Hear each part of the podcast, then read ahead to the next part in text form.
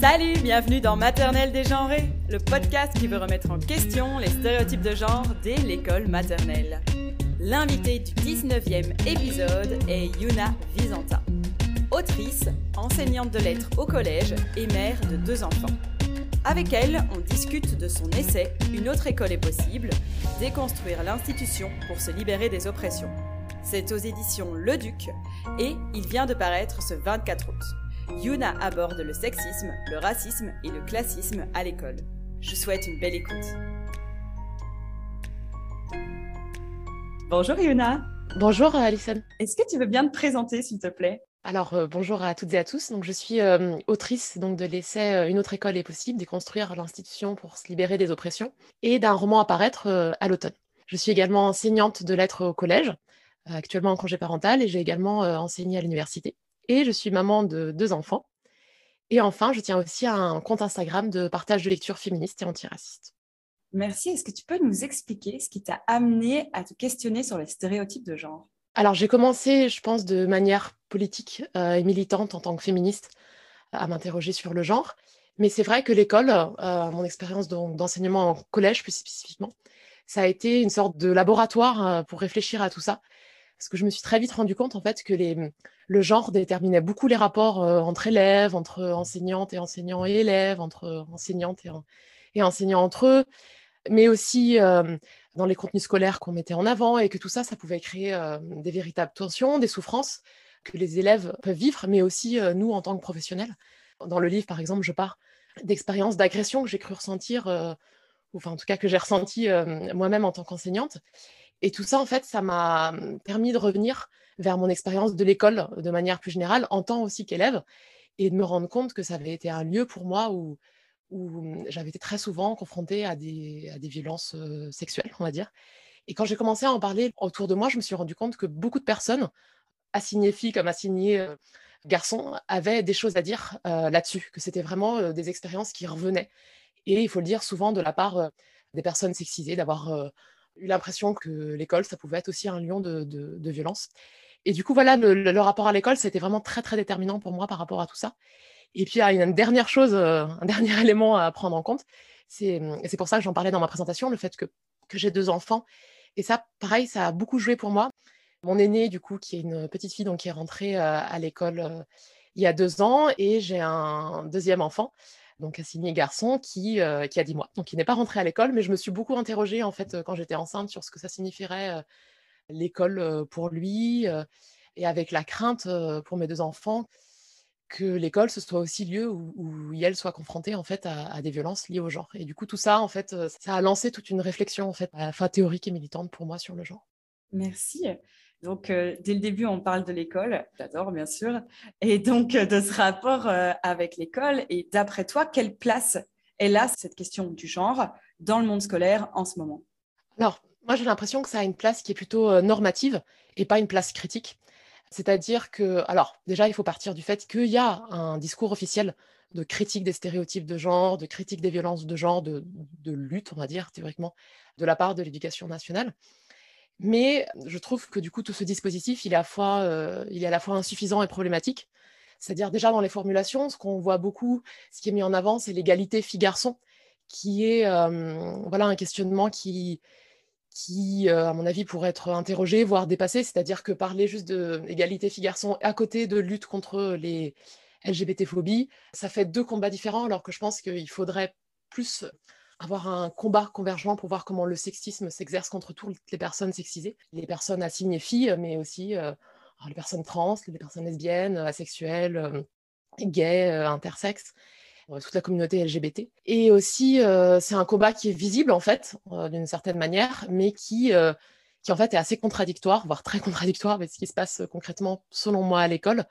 C'est-à-dire que je trouve quand même, alors quand je dis ça, c'est pas pour mettre la faute sur les enseignants, les enseignants, tous les professionnels. Hein, c'est quelque chose que je tiens, j'essaie de beaucoup dire dans, dans le livre que c'est pas un livre contre euh, les professionnels de l'éducation. Moi-même, j'en suis une, je sais à quel point c'est difficile, mais vraiment contre, euh, contre l'institution. Et donc, le fait qu'à l'école, en fait, on reproduit beaucoup d'assignations et de hiérarchies de genre à travers des choses comme euh, l'organisation de la cour de récréation, par exemple, ou les programmes, les contenus qui sont véhiculés, la manière d'organiser les rapports entre les élèves, la manière de s'adresser à LE. La manière aussi de dire comment, dans certaines situations, il, doit, il ou elle doivent s'habiller. Et donc, du coup, il y a une reproduction euh, assez normative quand même du, genre, mais aussi quelque chose de, d'une certaine manière encore plus grave, c'est que l'école, en tout cas l'institution scolaire, à un certain moment freine en fait les luttes antisexistes. On l'a vu dernièrement, par exemple, avec l'interdiction de l'écriture inclusive, mais aussi avec toute la question, par exemple, des, des vêtements, voilà, les polémiques dernièrement sur, euh, sur le crop top, et aussi bah, cette, ce, freinage, entre guillemets, je pense qu'il est aussi à questionner au niveau d'oppressions qui sont croisées, par exemple, avec la question aussi de, comment les filles et les femmes euh, perçues comme musulmanes sont, sont reçues à l'école avec l'interdiction, par exemple, du, foulard. Bien sûr. Merci pour euh, cette réponse qui est déjà euh, bien concrète et qui, je trouve, va bien amener les sujets sur le livre un peu plus tard dans l'interview. Et c'est une question que j'adore, c'est savoir comment les invités imaginent dans leur monde idéal, quelle place est-ce que tu voudrais que la question du genre ait dans les écoles? Ah, La question est trop bien et j'ai l'impression que ma réponse va être euh, euh, un peu déceptive parce que peut-être trop théorique, mais en fait, tout simplement, moi, j'aimerais bien que plutôt qu'avoir une place normative, que le genre, c'est une place critique. C'est-à-dire que l'on commence par expliquer de manière très claire le genre aux jeunes afin de le déconstruire. Et tout ça dans l'optique très simple, faire en sorte qu'on soit des, personnes euh, libres, heureuses, et qu'on n'ait pas des rapports euh, hiérarchiques entre nous. Et du coup, euh, voilà, avec des moyens adaptés à l'âge des jeunes, remettre en cause la différenciation sexuelle, la binarité, l'idée qu'il y aurait des filles des garçons d'un côté, et que si on est fille, bah, on doit aimer le rose, le français, et puis se mettre sur le côté dans la cour de récré. Et si on est garçon, on doit avoir une posture de petit dominant. Donc remettre en question ça et remettre en question aussi l'idée qu'il euh, y a des filles et des garçons et qu'ils sont censés s'opposer mais s'attirer. Donc vraiment critiquer tout ce qui est, euh, lié à l'hétéronormativité. Et voilà, comme je disais au début, voilà, ça reste très théorique, mais avec un objectif derrière euh, optimiste et concret, c'est-à-dire vraiment de faire en sorte qu'on soit heureux et heureuse, parce que le genre, le genre normatif, non seulement c'est hyper injuste, mais c'est quelque chose, je pense, qui nous rend très, très malheureux et malheureuses, et les jeunes en premier. Et j'ai envie, quand je pense à mes enfants qui vivent dans un monde où elle ne soit pas déterminée par, euh, par ces hiérarchies. Et qu'il n'ait pas à en souffrir, mais qu'il n'ait pas non plus à les, à les reproduire. Et euh, quand tu parles des jeunes, à partir de quel âge t'imagines cette remise en question? Alors moi j'ai l'impression qu'on peut l'imaginer euh, le plus tôt possible, c'est-à-dire que je pense que c'est quelque chose qu'on peut faire dès la maternelle. Après, c'est vrai que je suis donc maman d'une enfant maternelle, mais pas professeur des écoles, donc c'est vrai que j'ai pas je pense, les ressources et la légitimité concrète pour imaginer vraiment comment on peut le faire. Mais quand je vois des enfants de cet âge, j'ai l'impression qu'ils sont tout à fait capables, avec des exercices qui leur sont euh, adaptés, de, réfléchir, euh, de réfléchir à tout ça. Moi, je sais que j'en parle avec ma fille déjà et qu'elle est déjà très sensible à cette idée, euh, voilà, qu'elle n'aime pas quand on dit les filles c'est comme ça, les garçons c'est comme ça. Je, pense qu'ils ont tout à fait, elles ont tout à fait la, capacité de, de, réfléchir à tout ça et de remettre ça en question. Voilà. Donc, ouais, moi, je dirais euh, dès la maternelle. Et euh, toi qui t'intéresses euh, vraiment à ces sujets, est-ce que tu as des attentes concernant la lutte contre les stéréotypes sexistes par rapport aux professionnels de l'éducation dans l'école de tes enfants? Oui. C'est-à-dire que hum, et c'est hyper injuste, mais dans une société qui est à la fois patriarcale, hétéronormative, en fait, c'est pas possible d'être neutre. Et, c'est ça le, grand drame, c'est que si on fait rien, en fait, on laisse libre cours à des stéréotypes et des assignations, des violences. Et c'est pour ça que c'est terrible, en fait, pour les enseignants, les enseignantes et les professionnels de l'éducation, parce qu'il y a une énorme pression qui est mise sur eux, et on, peut dire que l'éducation nationale ne les aide pas vraiment. Donc, c'est à la fois de l'eux que j'attends tout ça, mais plus globalement de l'institution, qu'elle accompagne vraiment les professionnels dans cette lutte déjà. J'ai pas envie de, culpabiliser les enseignants, les enseignantes euh, par rapport à tout ça. Après, ce que j'attends effectivement, c'est euh, d'être dans une perspective de lutte en fait anti-oppressive, c'est-à-dire de proposer des activités concrètes pour visibiliser euh, les discriminations, les oppressions, et pas juste faire des activités non genrées, mais vraiment de nommer en fait les, discriminations telles qu'elles existent. Et par rapport à, à cette idée d'activité non genrée aussi, alors là, ça va un petit peu dans, dans tous les sens, mais j'ai très souvent l'impression que les activités non genrées, ça, revient à faire des activités euh, associées en fait aux garçons. Et j'aimerais bien que les activités non genrées, ça signifie aussi euh, faire des activités, revaloriser en fait les jeux associés aux filles, parce que sinon j'ai l'impression qu'on reste dans une vision quand même euh, très hiérarchique. Sinon aussi, j'attends de manière plus générale que, alors c'est vrai pour le genre, mais pour toutes les oppressions, mais que les professionnels vraiment donnent la parole aux personnes minorisées, qu'elles leur fassent confiance, et aussi par rapport à ce que je disais tout à l'heure, qu'on essaye le plus possible de ne pas se limiter à cette question égalité filles-garçons, mais qu'on fasse un combat en fait qui soit plus convergent et qui prenne en compte aussi voilà, la, critique aussi de l'hétérosexualité comme seul régime politique. Et par exemple, qu'il n'y ait plus de remarques sur Ah, ben tu parles avec un garçon, c'est ton amoureux. voilà, toutes ces choses-là qui sont très graves aussi. Mais aussi que ce combat, en fait, il soit convergent avec les autres combats anti-oppressifs. J'ai l'impression quand même que si on fait que du, on va dire, du féminisme sans le lier aussi des fois à la lutte contre le racisme, ben ça ne veut pas dire grand-chose. Quoi. Donc en gros, pour résumer, il faut que l'institution accompagne, selon moi, en tout cas c'est ce que j'attends, les professionnels à vraiment avoir une posture euh, anti-oppressive, parce que dans une société qui est patriarcale et raciste et sexiste, euh, si on ne fait rien, en fait, on, laisse les choses continuer et se reproduire. Et du coup, avoir le plus possible euh, une manière convergente de voir les choses et en écoutant aussi l'expérience des personnes minoritaires.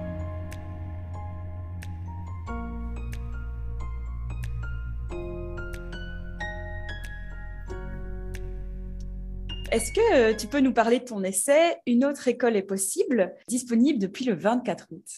Alors, c'est euh, un essai qui a un essai témoignage qui, donc, l'objectif, en fait, c'est de dénoncer euh, la reproduction des normes et des discriminations racistes, sexistes et classistes au sein de l'éducation nationale.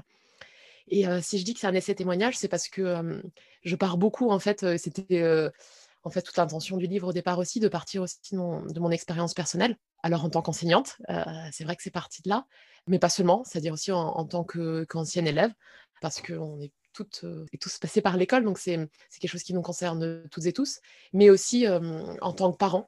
C'est vrai que moi, ça m'a beaucoup, même si voilà, mes enfants sont, très petits et il y en a un qui ne va pas encore à l'école, ça me questionne beaucoup le, le rapport à l'école par rapport à ça. Et je pense que c'est, pour en avoir parlé un petit peu, c'est quelque chose qui revient pour beaucoup de personnes. Et du coup, si je dis tout ça, c'est vraiment parce que l'objectif du livre, en fait, c'est de s'adresser à, tout le monde. C'est pas un livre qui est conçu uniquement pour les enseignants, les enseignantes, les professionnels de l'éducation ou les personnes qui s'intéressent spécifiquement à l'école. Parce que pour moi, l'idée, c'est vraiment de, se réemparer en fait de la question de, de l'école, qui est hyper importante pour chacun et chacune d'entre nous, parce qu'on y passe en fait d'une manière ou d'une autre.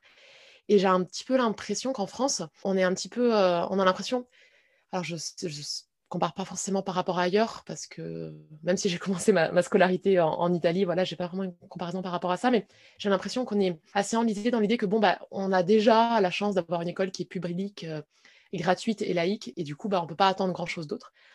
Alors, euh, pour être clair, moi, c'est voilà, c'est quelque chose que je dis dès l'intro. Pour moi, euh, l'école doit être publique, gratuite et laïque. Voilà, après, c'est pour ça que la laïcité telle qu'elle est exercée est très, très juste. Mais euh, donc, c'est pas du tout un plaidoyer pour euh, les écoles alternatives. Euh.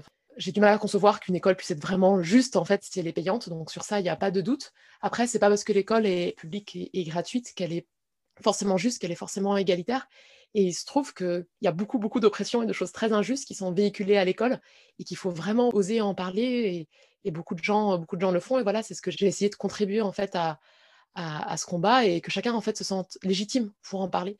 Or très souvent en fait la parole des personnes minorisées n'est pas légitimée en fait par l'école. Et du coup en fait je pars de mon expérience du sexisme en tant que donc, femme cis et hétérosexuelle, mais je ne parle pas que de ça parce que ce serait très limitant.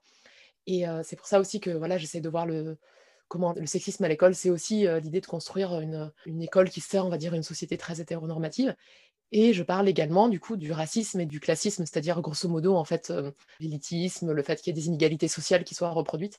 Et là, du coup, euh, j'essaie le plus possible de partir en fait de la, parole des personnes concernées. Donc j'ai fait quelques entretiens, j'ai essayé le plus possible de, m'informer à travers des podcasts, par exemple comme celui-ci, ou alors euh, concernant le racisme, les podcasts Kif Taras et Les enfants du bruit et de l'odeur, qui est consacré spécifiquement aux questions de l'école.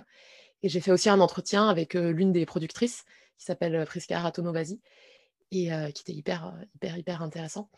Et aussi, donc voilà, faire jouer ces expériences, parler aussi un petit peu de, culture populaire, aussi d'essais, de recherche, voilà, de mêler plein de choses différentes pour essayer de parler un petit peu de, ces oppressions, en fait.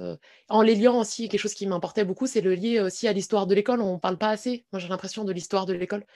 Et du fait que c'est une histoire qui est franchement pas très cool par rapport au mythe un peu de l'école républicaine qu'on nous présente le plus souvent. Là, il faut rappeler que Jules Ferry, donc euh, celui à l'initiative des lois sur l'école dans les années 1880, euh, c'était quand même un partisan très farouche de la colonisation, ce qui n'était pas le cas de tous les politiciens nécessairement à l'époque. C'était quelqu'un qui avait quand même, euh, qui était très opposé à la, commune, du coup, à l'insurrection qui a eu à Paris. Donc, c'est quelqu'un qui est quand même très pour l'ordre social. Et puis, il faut rappeler aussi qu'à l'école, au début, pendant très longtemps, jusqu'aux années voilà, 60 à peu près, les garçons et les filles étaient séparés. Du coup, l'école était quand même fondée sur l'assignation à un genre et la séparation des genres, et avec quand même quelque chose de très marqué sur le fait que c'était séparé parce que bah, les filles devaient être préparées à avoir un certain rôle dans la société et, les personnes assignées garçons à un autre rôle. Et tout ça, en fait, c'est pas assez questionné. Et tant qu'on le questionne pas, en fait, il y a tous ces impensés qui continuent de déterminer en fait nos rapports à l'école. Donc voilà, tout ça pour dire que je pense qu'il faut oser vraiment avoir une parole, en tout cas c'était mon objectif, une parole de, de critique en fait assez radicale de ce qu'on a pour essayer de construire euh, le plus possible euh, autre chose. Et une école qui soit vraiment euh, juste anti-oppressive, qui reste évidemment publique, et gratuite et laïque, mais qui soit vraiment égalitaire. Voilà. Merci. Moi, j'ai adoré lire cet essai et j'ai beaucoup aimé les allers-retours entre ton expérience et aussi les aspects théoriques. Moi, c'est quelque chose qui me plaît le plus lorsque je lis. donc, c'était vraiment ultra intéressant. Et pendant toute ma lecture, euh, j'ai remarqué que tu parles d'institution. Mais ça veut dire quoi, l'institution? Alors, euh, en effet, c'est bah, déjà merci pour ce que tu dis, ça me fait très plaisir. En effet, euh, ça me tenait vraiment à cœur, surtout que c'est tellement, c'est un sujet qui est très polémique, très très sensible, je pense, pour beaucoup d'entre nous, et notamment pour les enseignants, les enseignantes et les professionnels de l'éducation, qui ont vraiment des conditions de travail qui sont quand même horribles et de pire en pire. Et donc, mon objectif, c'est pas du tout euh, de leur dire que c'est leur faute, parce qu'en fait, justement, tout est mis euh, sur LE. Quand je parle de l'institution, je parle euh, en fait d'un système, d'une certaine manière, qui est mis en place et qui est lié aussi à, la société dans laquelle on est, en fait. C'est-à-dire que l'école est liée, c'est une des institutions de l'État, donc c'est un lieu où s'exerce un certain nombre de rapports de pouvoir qui sont liés à une histoire, qui sont liés à des intérêts d'une certaine classe sociale. Et quand je dis institution, je pense que c'est ça que je veux dire, c'est-à-dire que l'école, c'est pas en fait le lieu où s'exerce la culture, euh, l'éducation, un lieu qui serait un petit peu euh, sorte de tour d'ivoire, mais c'est une institution, tout comme la, je sais pas moi, la police est une institution liée, euh, liée à l'État, liée à un, certain, certain pouvoir. Donc c'est une institution qui n'est pas neutre, à l'intérieur de laquelle voilà s'exercent des rapports de, pouvoir. Et ça passe voilà ce que je disais par l'histoire, mais ça passe tout simplement par le fait qu'il y a des lois qui sont euh, dictées par des politiciens et des politiciennes, donc qui dépendent. C'est pour ça que je crois que c'était euh, Célestin Freinet, donc il y a un, ancien euh, instituteur, si je ne me trompe pas, c'est bien lui qui a créé ce qu'on appelle la pédagogie Freinet, qui disait que l'école ne peut pas être neutre parce qu'en fait, elle est liée aux décisions politiques, en fait. Et c'est ça, je pense, que je veux dire beaucoup par institution. Donc c'est quelque chose dont on a toutes et tous, c'est assez sensible, je pense, les dernières années où il y a eu beaucoup de, lois qui sont passées, de polémiques qui, euh, qui ont pu paraître quand même euh, assez euh, difficiles, voire choquantes. Voilà, ce que je parlais tout à l'heure, l'interdiction de l'écriture inclusive, la question du foulard, non seulement des élèves, mais des accompagnatrices, enfin beaucoup, beaucoup d'autres choses.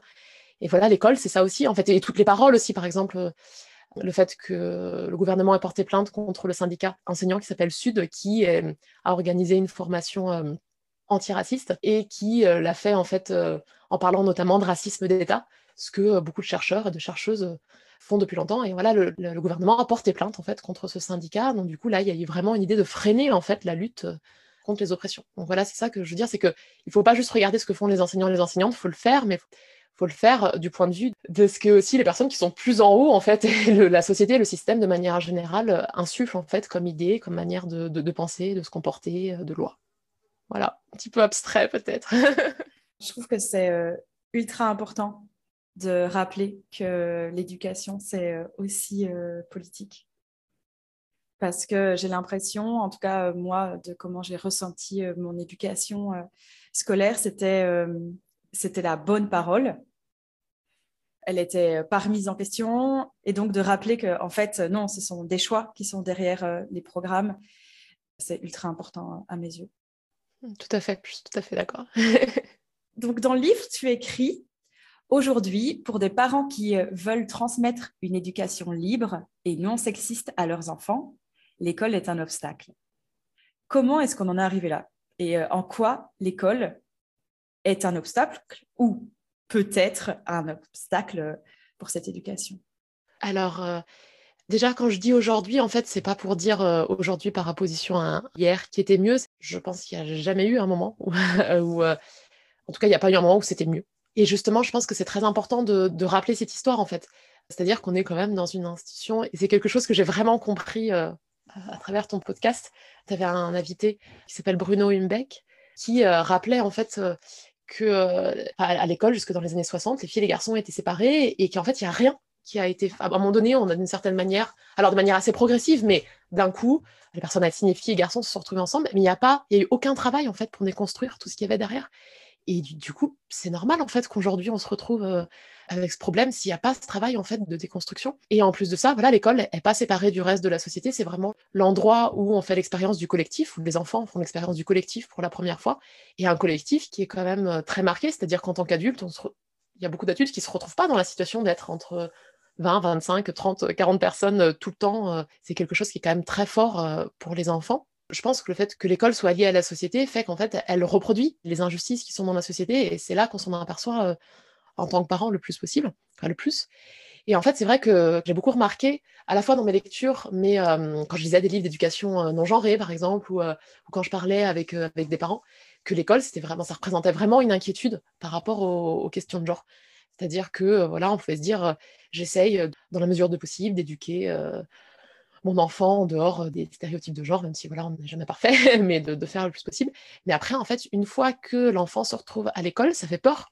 Ça fait peur déjà que l'enfant se mette à, reproduire des choses qu'on n'avait jamais vues avant. Je trouve très souvent, c'est le moment où l'enfant va à l'école, qu'il rentre à la maison et il dit Ah ben, c'est une petite fille, en fait, non, moi je veux des cheveux longs et le rose, tout ça. Et aussi, moi, par exemple, ce qui me faisait peur en tant que maman d'un d'un enfant qui était assigné garçon, c'est que à l'école, ils se mettent à avoir des comportements en fait euh, hiérarchiques dominants en fait du fait d'être assigné garçon, quoi, qu'ils deviennent ce petit garçon qui dans la cour euh, va prendre plus de place euh, que les filles ou que les ou que les, personnes qui se sentent moins à l'aise, ou alors que du fait peut-être de, mon éducation, enfin de notre éducation, ou alors là, ils, se comportent moins comme ça et qu'ils soient en fait harcelés en conséquence. Et ça, je pense, qui fait très peur, c'est est-ce qu'on adapte nos enfants à, ce qu'ils vont, ce qu'elles vont trouver à l'école, ou si on ne le font pas assez, est-ce que ça veut dire qu'ils vont être euh, en souffrance en fait? Et typiquement, je me dis voilà, moi c'est pas ce que j'ai vraiment réussi à faire, mais quelqu'un qui euh, élèverait euh, son enfant le plus possible dans, un schéma non binaire en fait, même mettons qui utiliserait le pronom IL, tout ça. Bah, une fois que cet enfant se retrouve à l'école,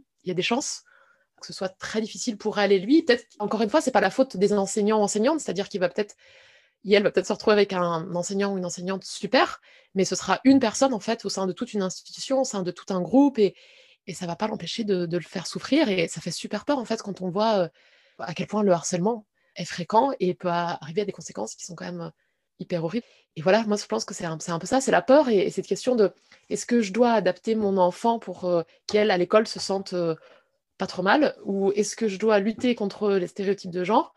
Mais euh, qu'elle se retrouve à souffrir en fait euh, à l'école. Et, par exemple, là, je vais un petit peu dans tous les sens, mais il y a un, sociologue qui, s'appelle Éric Desbarbieux qui a fait avec toute une équipe une enquête qui a été commanditée hein, par l'éducation nationale, il me semble, sur les violences sexuelles en fait euh, à l'école.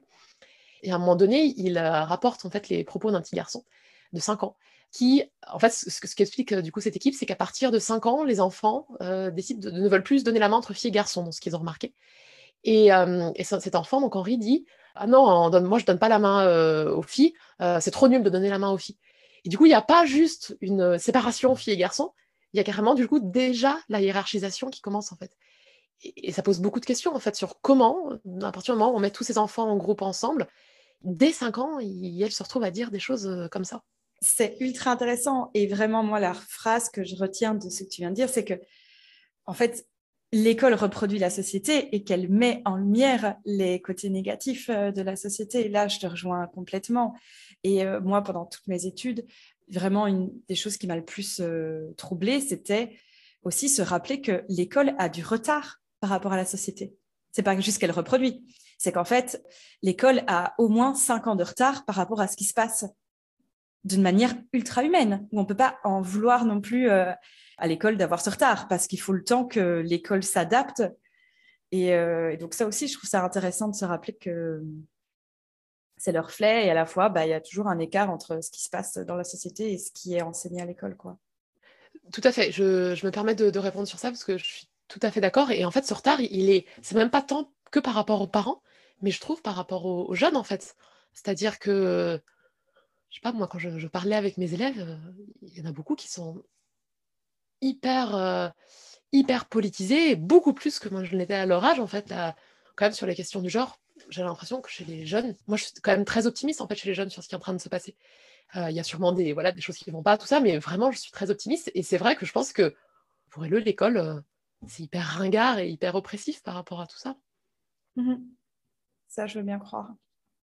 Plus loin, tu mets en lumière le jeu de ping-pong entre euh, les profs et euh, les parents. Moi, c'est un sujet que je trouve super important parce que bah, il y a pas mal d'études qui montrent, surtout en maternelle, combien c'est important qu'il y ait de la cohésion entre euh, le message de l'école et le message de la famille, et qui pour moi est vraiment pas évident. Et tu cites une phrase moi aussi, j'ai beaucoup entendu euh, en salle des profs, c'est euh, Je ne lui enseigne pas son métier, il ou elle n'a pas à m'enseigner le mien. Moi, ma grande question, c'est comment est-ce qu'on peut amener plus de sérénité dans ce rapport entre famille et école, entre parents et profs? C'est une, une, super question et, très compliquée. Je vais essayer de partir de la partie peut-être la plus euh, théorique pour essayer après d'avoir des, choses plus concrètes. En fait, ce qui m'a amené à dire ça, c'est que évidemment, il y a des parents qui peuvent être, euh, voilà, comme euh, toute personne dans la société, des parents qui peuvent être euh, oppressifs. Ça peut arriver, et voire des fois, ça arrive souvent qu'il y a des parents qui, qui soient très durs avec les enseignants et les, enseignantes et les rapports de, pouvoir, ils existent aussi entre parents et enseignantes. En tant imaginons une enseignante femme, on peut se retrouver à être victime de sexisme aussi, mettons, ou en tant que fortiori en tant qu'enseignant ou enseignante racisée, euh, victime de racisme de la part de parents. Ça, c'est sûr. Et du coup, c'est sûr qu'il faut protéger euh, les enseignants par rapport à tout ça. D'autant plus qu'on a un gouvernement qui ne nous aide pas. Mais euh, après, le problème, c'est que il faut quand même prendre en compte qu'il y a beaucoup de parents qui sont vraiment minorisés et délégitimés, en fait, par l'institution, par les, politiques, par la manière qu'on a d'interagir avec eux. Et c'est quelque chose qui, apparaît beaucoup, par exemple, dans le podcast Les enfants du bruit et de l'odeur. Du coup, les deux, hum, les deux autrices, Priska et Lorich, elles disent beaucoup, voilà, c'est l'enjeu de ce podcast, en fait, sur le, le racisme à l'école, c'est de retrouver notre légitimité en tant que parents racisés. C'est ce qu'elles disent. Parce que, je rappelle juste ce qui, ce qui est dit, mais elles ont l'impression qu'en tant que parents racisés, quand je dis elles ont l'impression, c'est c'est pas pour minorer ce qu'elles disent, c'est tout à fait vrai, que leur parole n'est pas légitimée. En fait, si par exemple elles viennent dire euh, mon enfant a subi du racisme à l'école, ça c'est des, faits euh, avérés qu'elle raconte, la directrice va dire oh ben, il n'y a pas de racisme à l'école, un, enseignant ne peut pas être raciste. Et voilà, moi je pense qu'à un moment donné, dans certaines situations, en tant qu'enseignant ou enseignante, il faut qu'on soit capable de se décentrer, d'autant plus qu'on est tellement pas bien formé par rapport à tout ça, et que non, des fois, en fait, ce n'est pas question d'enseigner le métier, mais des fois, en fait, oui, il faut qu'on écoute la parole de parents qui sont minorisés, en fait, par rapport à tout ça, et qu'on se rend compte qu'en tant qu'enseignant et enseignante, en fait, on est au sein aussi de rapports de pouvoir, et qu'on incarne, euh, du fait de nos statures, une certaine autorité qu'il faut vraiment, euh, faut vraiment questionner. Donc, euh, évidemment, il ne faut pas se laisser marcher dessus par les parents oppressifs ou qui attendent des résultats par rapport à ce qu'on fait. Il faut, il faut quand même rappeler la difficulté du métier et tout ça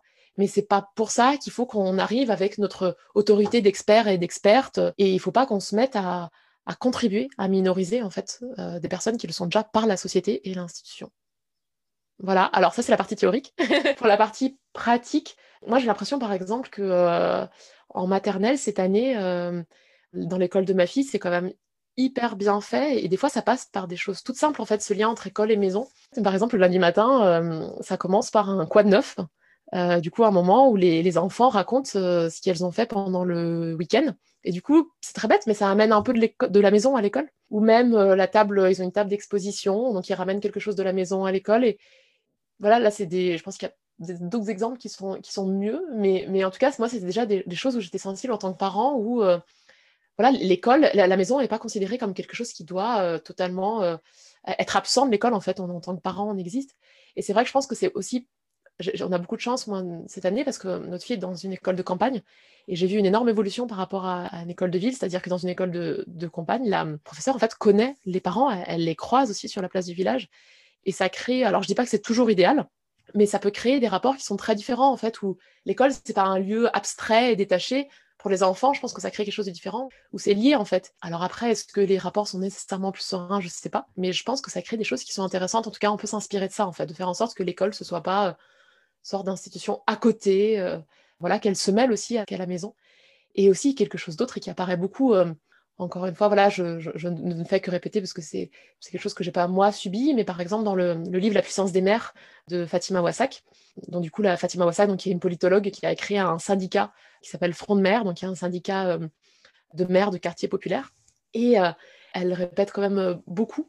Quand par exemple on interdit le foulard aux mères portant le foulard, ce qu'on fait sentir à l'enfant, c'est quelque chose d'horrible. C'est-à-dire que l'enfant, il se retrouve entre l'école qui interdit le foulard à leur mère et leur mère, et du coup, elle se retrouve en fait entre deux mondes, et forcément, après, il, il voit l'école comme quelque chose d'horrible en fait. Et du coup, ça crée une vraie souffrance, je pense, quand l'école opprime les parents, en fait, ça crée une souffrance de la part des enfants qui fait qu'ils ne peuvent pas se sentir inclus à l'intérieur de l'école. Et je pense que ça, c'est quelque chose, voilà, là, j'ai parlé du racisme, mais de manière générale, en fait, de faire en sorte que l'école soit pas un lieu où les enfants aient honte de leurs parents et, et de leur famille, en fait.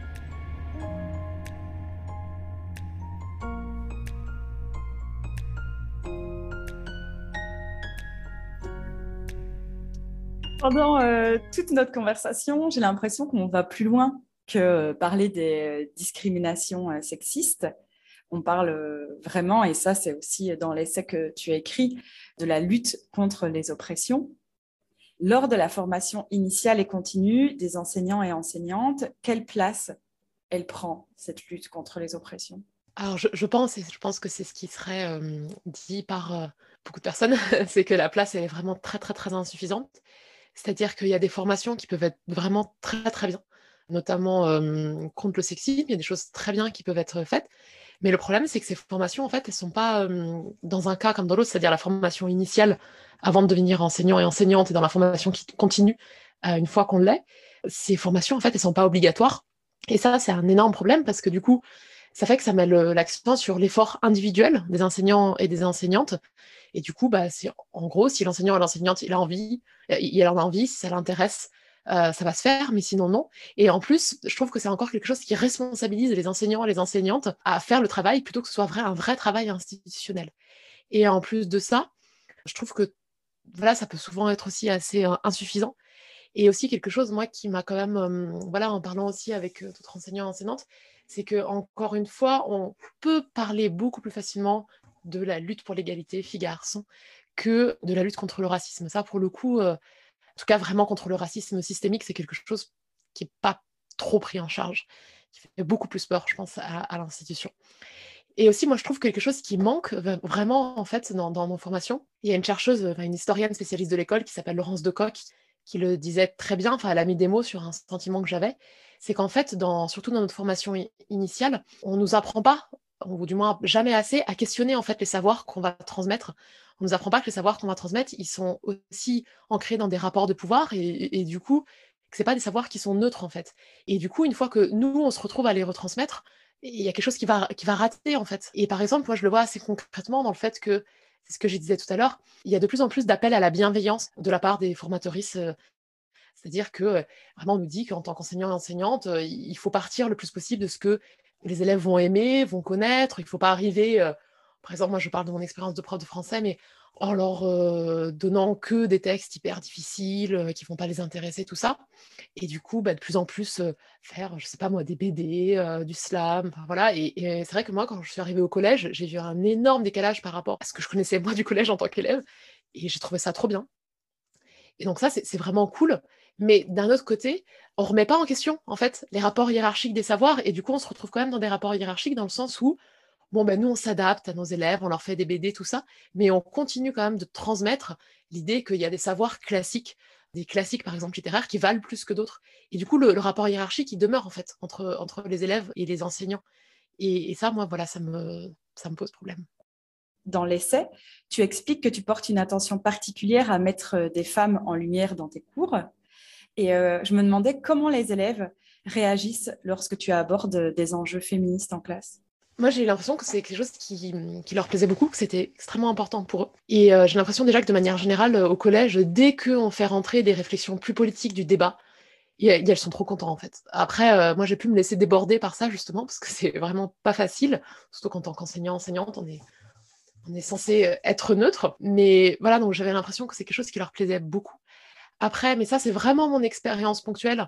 J'ai eu l'impression qu'au collège, dans le collège euh, où j'étais, voilà, c'est un collège euh, de campagne, ça restait, en fait, les garçons, les élèves assignés garçons, pouvaient ressentir des fois ça comme quelque chose qui était contre eux. Alors que les filles, elles étaient extrêmement euh, heureuses, enfin, c'est une généralité, hein, je ne dis pas forcément toutes, mais en tout cas, ce que je ressentais, c'est une réaction très positive, on va dire, de la part des élèves assignés filles. Et elles avaient énormément de choses à dire là-dessus. Mais les garçons, parfois, pas forcément tous, euh, oui, ils pouvaient le ressentir comme chose qui était contre eux. Après, euh, voilà, c'est limité et il n'empêche que, euh, voilà, ça, vient d'une expérience limitée. Et il n'empêche que, quand même, malgré tout, moi, je vois une énorme évolution, en fait, par rapport, voilà, quand moi, j'étais, moi, j'ai 32 ans. Quand moi, j'étais au collège, je trouve que vraiment, les jeunes sont, par rapport à ces questions, hyper politisés et même j'ai une amie qui est CPE et qui, me racontait les initiatives en fait que leurs élèves, que ces élèves font dans, le lycée. Ils font des choses voilà super. Donc je suis très optimiste par rapport aux jeunes par rapport à tout ça en fait. Je pense pas du tout que ce soit eux la et eux la force de, réaction contre ça. Ça fait du bien d'entendre ce genre de, de message. C'est vachement rassurant. Surtout par rapport à la question où je veux en venir. Je pense que ça fait du bien d'entendre un peu des trucs plus optimistes avant. Dans le livre, tu écris Le système français est l'un des plus inégalitaires au monde. Est-ce que tu peux nous expliquer en quoi et euh, de quelle manière il l'est? Oui, alors, du coup, en fait, si, je dis ça, c'est parce qu'en fait, c'est quelque chose qui a été euh, mis en avant par des, euh, par des études. Alors, je pense par exemple aux études menées par PISA, qui du coup est le programme international pour le suivi des acquis des élèves, voilà, qui fait des enquêtes très régulières au sein de l'OCDE sur les systèmes scolaires. Alors PISA, très souvent, c'est critiqué parce que ça reste du coup des enquêtes qui sont hyper compétitives et libérales. Après, je pense que quand on parle des inégalités, il faut le prendre en compte en fait.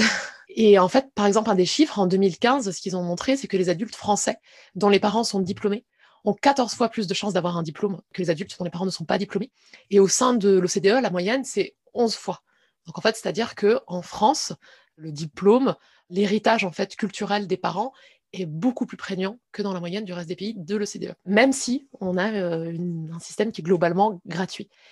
Et là, du coup, c'est vraiment, je pense qu'il faut avoir des lunettes convergentes, en fait, là aussi, quand on regarde ça. C'est-à-dire que du coup, il faut prendre en compte bah, la, classe sociale, socio-économique des parents, mais aussi faire jouer avec d'autres facteurs. C'est-à-dire que, par exemple, toujours PISA a montré qu'entre 2003 et 2012, les inégalités scolaires, elles étaient grandissantes pour les élèves issus de l'immigration postcoloniale. C'est-à-dire que l'assignation raciale des élèves joue de plus en plus en leur défaveur à l'école. Et donc les inégalités de ce point de vue-là sont fortes et en plus euh, exponentielle. Et donc ça, il faut vraiment le prendre en compte. Il faut prendre en compte aussi, je pense, le poids du genre. On le voit, la répartition voilà, des personnes assignées filles et garçons dans, les filières, dans les orientations quand même très différentes. Et puis euh, faire jouer aussi euh, les choses ensemble, enfin les différents facteurs ensemble. Après, comment ça par quoi, à travers quoi c'est inégalitaire, ça c'est, j'arriverai pas du tout aussi bien à l'expliquer que, des sociologues, mais ça joue à plein de choses, même au sein en fait du, système public, les, établissements ils sont pas du tout égalitaires de, l'un à l'autre. Il y a des politiques quand même qui sont mises en place. La carte solaire est pas du tout suffisante pour résorber ces inégalités. Et euh, même, par exemple, c'est quelque chose que montre Fatima Wassak dans La puissance des mères. dans un établissement de quartier populaire, il y a beaucoup plus d'enseignants qui sont pas et d'enseignantes qui sont pas remplacés en fait. Et donc, du coup, les élèves se retrouvent avec beaucoup moins d'heures de cours, des, fois des choses, euh, des choses aussi simples que ça.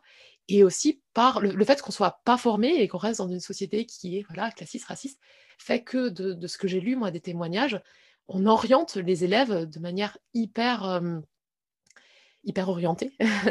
Et il y a beaucoup de témoignages de, personnes euh, racisées notamment qui disent qui elles se sont fait orienter vers des filières dévalorisées. Alors c'est pas pour dire que ces filières sont moins bien, mais en tout cas il faut prendre en compte qu'elles sont dévalorisées dans la société, même avec des résultats euh, scolaires qui en fait dans le système tel qu'il est leur permettaient aussi d'aller dans des filières moins dévalorisées. Voilà, et bon, j'ai parlé de PISA qui le montre, mais après, il y a plein d'études qui sont faites même à l'intérieur de l'éducation nationale, je pense notamment euh, à un réseau qui s'appelle Réseau national de lutte contre les discriminations à l'école, euh, en partenariat avec l'IFE, qui est l'Institut français de l'éducation. Donc voilà, en fait, où qu'on regarde, en fait, euh, les, études montrent que les inégalités sont très fortes, malgré la gratuité du système.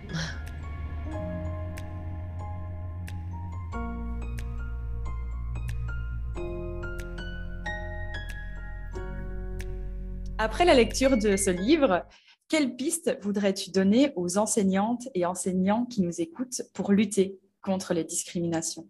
Alors déjà, je voudrais répéter que c'est hyper difficile et que voilà, il y a beaucoup de choses qui pèsent sur nos épaules, évidemment, on peut pas être parfait surtout et parfaite, surtout au sein du système tel qu'il existe. Pour autant, je pense que c'est vraiment quelque chose par rapport à la lutte contre les discriminations et les oppressions, on doit déjà commencer par nous-mêmes. Et quand je dis ça, c'est pas du tout, encore une fois, pour mettre l'accent sur la responsabilité individuelle, parce que du coup, ce serait à déresponsabiliser voilà, les politiques.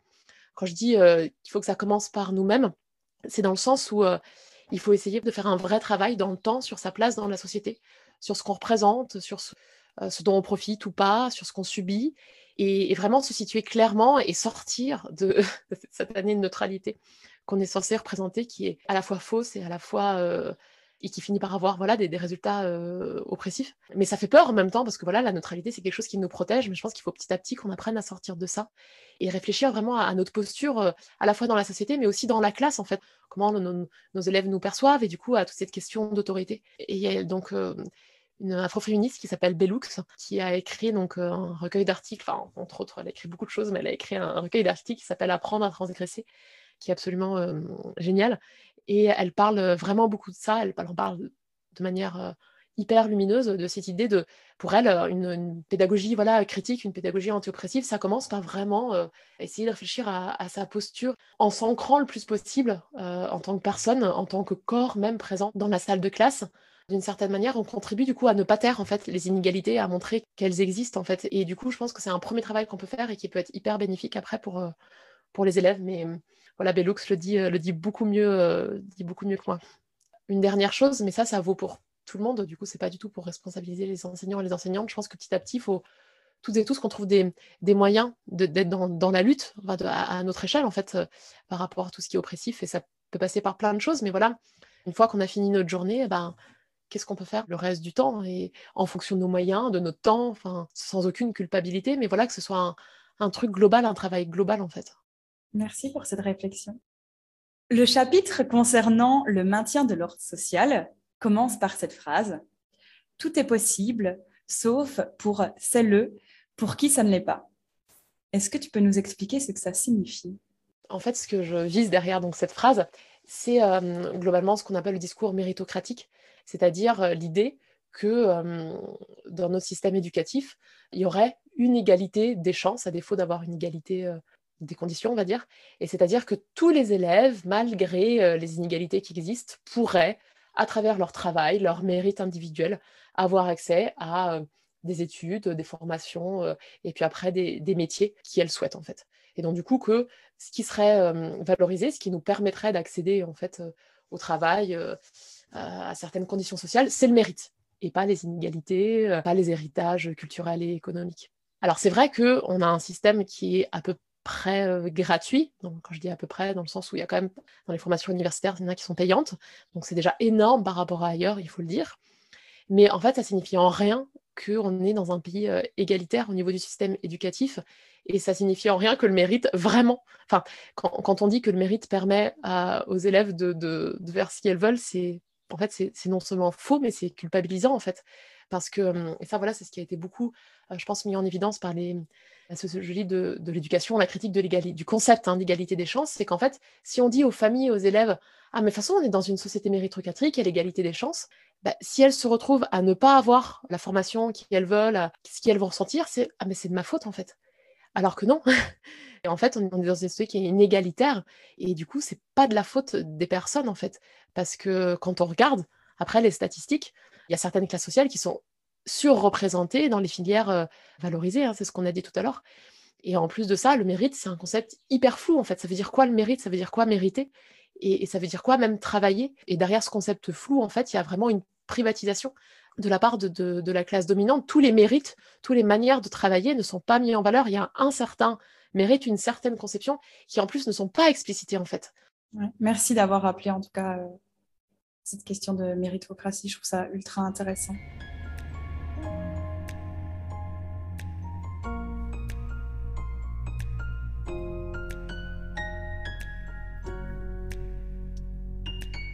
Pour finir, aurais-tu un ou des bons plans à donner aux personnes qui nous écoutent? Alors, j'ai toujours du mal à, sélectionner, donc j'avoue que j'ai beaucoup de bons plans euh, de lecture. Et quelqu'un que j'ai cité un petit peu dans le podcast et qui pour moi vraiment euh, et quelqu'un qui m'a beaucoup, beaucoup apporté au niveau intellectuel. Donc, c'est l'afroféministe Bellux, et donc qui a écrit notamment ce livre qui s'appelle Apprendre à transgresser, que je trouve absolument voilà, génial. C'est plutôt dans le contexte américain, mais ça s'applique très bien aussi à nous. Il y a le travail aussi de quelqu'un que je voulais citer, mais qui est intervenu dans ton podcast, c'est Gabriel Richard. Je trouve que voilà, tout le monde aussi devrait la lire. et en tout cas, euh, voilà, connaître un petit peu son travail donc sur euh, l'interonormativité à l'école. Un autre livre sur cette question qui m'a énormément apporté, que je cite pas mal dans le livre, euh, c'est Sortir de l'hétérosexualité de Juliette Droit et qui m'a permis en fait de, comprendre voilà cette critique de, l'hétérosexualité, non pas comme une orientation sexuelle, mais comme un, régime politique en fait. Et ça, par rapport à même, il y, a des choses qui sont dites sur l'école dans le livre qui sont voilà des petits paragraphes et tout qui sont hyper intéressants. Dernier euh, bon plan théorique, voilà, pour les personnes qui s'intéressent à l'école, il y a une collection chez les, éditions Libertalia qui s'appelle euh, Notre école. Alors, notre école, c'est un jeu de mots, N apostrophe autre, donc à la fois notre école, mais une autre école. Et il y a beaucoup de livres euh, hyper intéressants. Et voilà, les podcasts, Kif Tara, c'est les enfants du bruit de l'odeur que j'ai beaucoup cités. Et puis enfin, pour des lectures moins théoriques, je trouve que c'est, il y a tellement de choses trop bien qui se font en young adulte, en littérature jeunesse et notamment pour, voilà, pour les enseignants, les enseignantes, ou toute personne, les parents, toute personne qui s'intéresse aux jeunes ou à l'éducation. moi, notamment, j'ai lu, je commençais à découvrir l'autrice qui s'appelle Alice Osman, qui a notamment écrit Stopper, qui a été mis en série chez Netflix. Et voilà, c'est, mmh, elle a écrit plusieurs romans et, qui sont vraiment voilà, moi que je trouve hyper bien pour représenter d'autres manières de, faire amitié, d'autres manières de, penser l'amour en fait, qui sont vraiment bien. Et aussi un autre livre euh, qui s'appelle Felix Ever After de Cassen Calendar et qui est un roman américain sur un, lycéen trans non-binaire. Et voilà, je trouve que c'est que des choses qui sont trop bien. Merci pour tous ces bons plans. Je les écrirai tous en description de l'épisode. Et moi, j'avais envie de parler d'un livre plutôt à destination des parents et euh, là, moi, en tout cas, le grand sujet en ce moment, euh, mes grandes lectures, c'est par rapport au corps et au consentement pour les enfants. Et donc, euh, c'est le livre de Charline Vermont qui s'appelle Corps, amour, sexualité, les 100 questions que vos enfants vont vous poser. Et je trouve que c'est un premier pas super chouette pour aborder des grandes questions avec ses enfants. Et je conseille vraiment aux adultes d'aller suivre son compte Instagram Orgasme et moi donc euh, voilà, merci beaucoup, beaucoup, beaucoup pour ce moment et pour cette conversation. Merci à toi, Alison, vraiment merci beaucoup. C'était le 19e épisode de Maternelle dégenrée, le podcast qui veut remettre en question les stéréotypes de genre dès l'école maternelle. Merci à Yuna pour cet échange. C'était un plaisir de discuter avec elle sur son essai Une autre école est possible, déconstruire l'institution pour se libérer des oppressions aux éditions Le Duc Société. Je vous conseille sincèrement cette lecture car je l'ai adorée. Comme toujours, vous pouvez retrouver les liens internet ainsi que les références citées ci-dessous en description de l'épisode. L'épisode suivant sera disponible le dernier mercredi du mois prochain. En attendant, je vous invite à suivre la page Facebook et Instagram du podcast pour plus de bons plans.